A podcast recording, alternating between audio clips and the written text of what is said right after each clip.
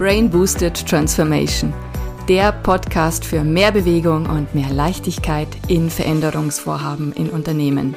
Mit Impulsen aus der Welt der Hirnbiologie einfach erklärt. Von und mit Maria Radke, der Expertin für Transformationen.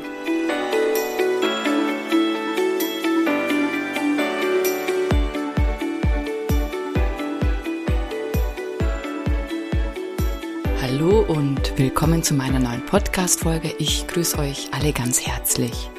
Heute geht es um eine ganz interessante Studie, die uns interessante Ergebnisse liefert, warum es recht sinnvoll ist, wenn wir viel öfter mal gehen und auch während des Arbeitsalltags das Gehen in unseren Ablauf integrieren.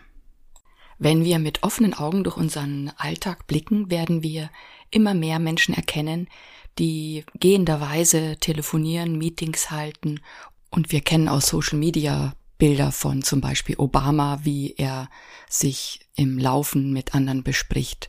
Wir kennen von früher Fotos von Steve Jobs und auch Mark Zuckerberg ist bekannt dafür, dass er Walking Meetings hält. Was steckt also dahinter? Und das erklärt uns eine recht interessante Studie von Stanford. Da haben Stanford Wissenschaftler haben sich ähm, hier der Frage angenommen, inwieweit sich das Gehen auf die Kreativität eines Menschen auswirkt. Die Studie fand statt mit 167 Teilnehmenden und diese wurden in verschiedenen Settings mit Aufgaben konfrontiert, die eben das kreative Potenzial, die Kreativität der Teilnehmenden ähm, feststellen sollten. Die Settings waren folgende. Einmal sind die Teilnehmer draußen am Stanford Campus einen bestimmten Weg entlang gegangen und zum Zweiten sind die diesen Weg in einem Rollstuhl entlang geschoben worden, also haben dort die gleichen visuellen Eindrücke bekommen. Und dann gab es noch zwei Runden innen, einmal sitzenderweise innen im kleinen Büro und im selben kleinen Büro gehenderweise auf einem Laufband. Die Ergebnisse waren außerordentlich klar. Und zwar wurde festgestellt, dass die Teilnehmenden insgesamt 60 Prozent kreativer waren nach den Versuchen, in denen sie gehen durften. Und zwar unabhängig davon, ob dieses Gehen draußen oder im Raum selbst stattfand auf dem Laufband. Dieser Studie wurde nachgewiesen, dass allein der körperliche Vorgang des Gehens die kreativen Prozesse im Körper, im Hirn stimuliert und stärkt. Und Zudem wurde auch festgestellt, dass diese Kreativität, auch wenn man sich nach dem Gehen hinsetzt, auch noch einige Zeit andauert. Studie selbst wurde jetzt nicht erläutert, warum das so ist. Jedoch wurde darauf hingewiesen, dass das Gehen die konzentrierte, fokussierte Bearbeitung von einzelnen Fragen, also wirklich konzentrierte Gedankenleistung, nicht unterstützt der Vorgang, wie Kreativität im Gehirn entsteht oder was da alles zusammenspielt, ist unglaublich komplex. Da werden wir nicht ins Detail gucken, das macht überhaupt gar keinen Sinn. Da reicht es an der Stelle auch zu wissen, dass beim kreativen Prozess das divergente Denken gefördert wird versus bei ein, einer Problemlösung, einer fokussierten Problemlösung, das konvergierte Denken eben gefördert wird. Bei der Kreativität geht es drum dass die notwendigen Gehirnbereiche gut zusammenarbeiten. Im Wesentlichen spielen hier zusammen der präfrontale Kortex, das Salienznetzwerk und das Default-Netzwerk. Divergentes Denken heißt ja in alle unterschiedlichen Richtungen denken können und da hilft uns das Default-Netzwerk ganz gut, weil das ist das Netzwerk, was in jedem Fall aktiv ist, auch wenn wir nichts tun, ähm, dort wo Assoziationen hochkommen, wo Ideen einfach aufploppen, das Netzwerk, was aktiv ist, wenn wir tagträumen. Und ohne präfrontalen Kortex geht es sowieso nicht. Das ist unsere Steuerungszentrale. Hier werden die Informationen eben sortiert und verarbeitet. Hier wird unsere Aufmerksamkeit gesteuert und hier werden Entscheidungen auch getroffen. Haben wir unseren Denkprozess erfolgreich durchgeführt? Wollen wir noch weiter denken? Und hier werden auch mehrere Informationen zueinander verknüpft und äh, die eigentliche Idee kreiert.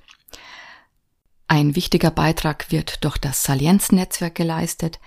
Das erkennt und filtert besonders hervorstechende Reize heraus und ist insbesondere auch für die Rekrutierung von weiteren Funktionsbereichen zuständig. Das heißt, hier wird in einem dynamischen Prozess werden weitere Regionen des Gehirns mit aktiviert, die für den kreativen Prozess notwendig sind. spielen natürlich noch viele andere Faktoren mit rein, wie zum Beispiel auch Hormone, die dann eher in Richtung Dopamin und Serotonin ausgeschüttet werden. Und auch bei Kreativität wird die Hirnfrequenz überwiegend in Alpha-Wellen gemessen, während bei einem fokussierten Denkvorgang je mehr Beta-Wellen vorliegen. Diese Details könnt ihr jetzt direkt alle wieder vergessen. Also wichtig ist nur zu unterscheiden, es gibt eben den kreativen Zustand, in dem wir uns befinden können, mit einer offenen, wachen Aufmerksamkeit äh, oder eben einer sehr konzentrierten, starken äh, Fokussierung auf eine einzelne Frage. Und das Gehen unterstützt eben den kreativen Vorgang. Wie können wir das jetzt für unseren Alltag, für unseren Arbeitsalltag nutzen? Möglicherweise habt ihr jetzt ohnehin, wir haben jetzt 2021, wir sind im zweiten Jahr äh, der Pandemie angelangt, vielleicht habt ihr das Gehen, das zwischendurch einfach mal spazieren gehen, rausgehen oder im Büro umherwandern für euch ohnehin entdeckt, intuitiv oder auch bewusst. Dann würden mich eure Erfahrungen hier interessieren und kommentiert das oder schreibt mir, da würde ich mich sehr, sehr freuen, wenn ihr euch einfach mit euren Erfahrungen mitteilt. Wir schauen jetzt einfach mal, was können wir mit dem Gehen erzielen, wie können wir das in unseren Arbeitsalltag einbauen, wann macht es Sinn, wann, was, wann macht es nicht so viel Sinn, worauf ist zu achten. Grundsätzlich haben wir ja schon festgestellt, es macht dann Sinn, wenn wir wirklich eine Fragestellung haben, wo es darum geht, kreative Lösungen zu finden. Also beispielsweise Ideen zu generieren, wie man ein bestimmtes Kundenproblem löst oder Ideen generieren, wie man unternehmensinterne Prozesse vereinfacht. Es kann dabei helfen, grundsätzlich einen Workshop zu gestalten, aufzusetzen, zu strukturieren oder ein Training aufzusetzen, zu strukturieren.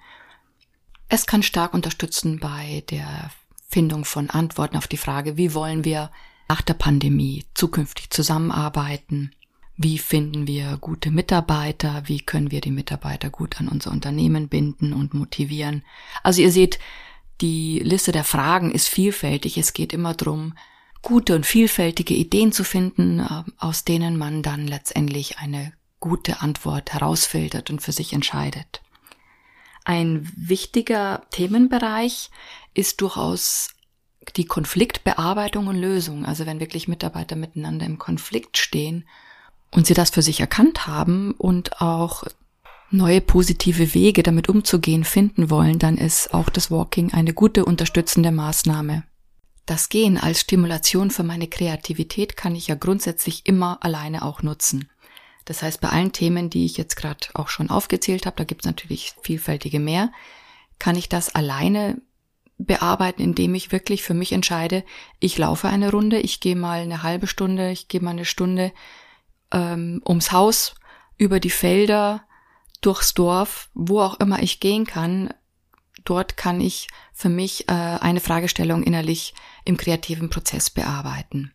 Also ich nutze diese Methode, was heißt Methode? Das hört sich so groß an. Es ist ja letztendlich nur einfach mal eine Runde gehen. Ich nutze das aber so, dass ich wirklich mit der Fragestellung im Kopf, die ich mir schon zurechtgelegt habe, anfange, eine Runde zu gehen. Die Fragestellungen sind meistens, dass ich ein Training konzipiere oder einen Workshop konzipiere oder auch einen Vortrag mir überlege zum gewissen Thema. Und mit dieser Fragestellung gehe ich also los. Und ich habe es mir auch angewöhnt, dass ich die Gedanken, die ich während des Gehens habe, auf Tonband mitschneide.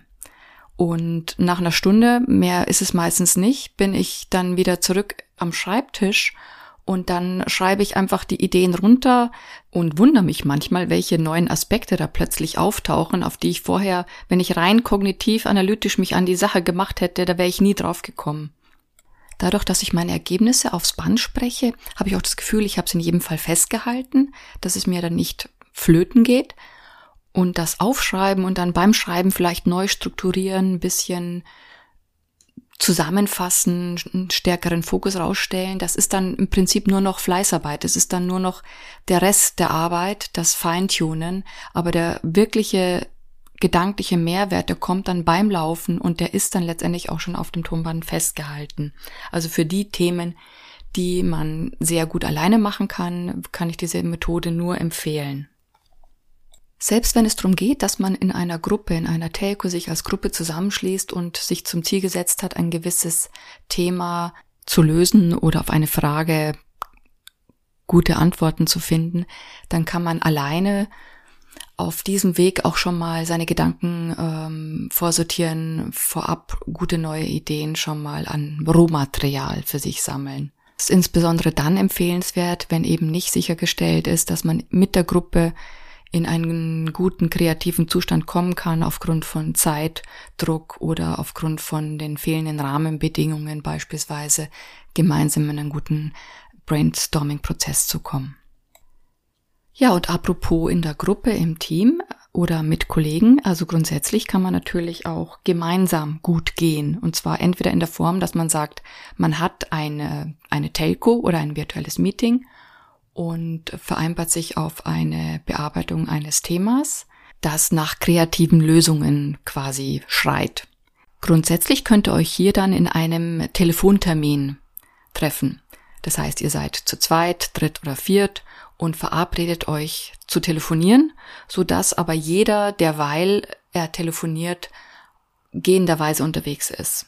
Über die Felder eben, durch den Wald, durchs Dorf oder aber zu Hause auf dem Laufband, weil wir haben ja gehört, dass es weniger auf das Umfeld ankommt, als dass man wirklich geht. Also insofern ist das im Haus, im Büro gehen auch durchaus gut, wenn man das auf diese Art und Weise löst. Also ihr verabredet euch zu telefonieren.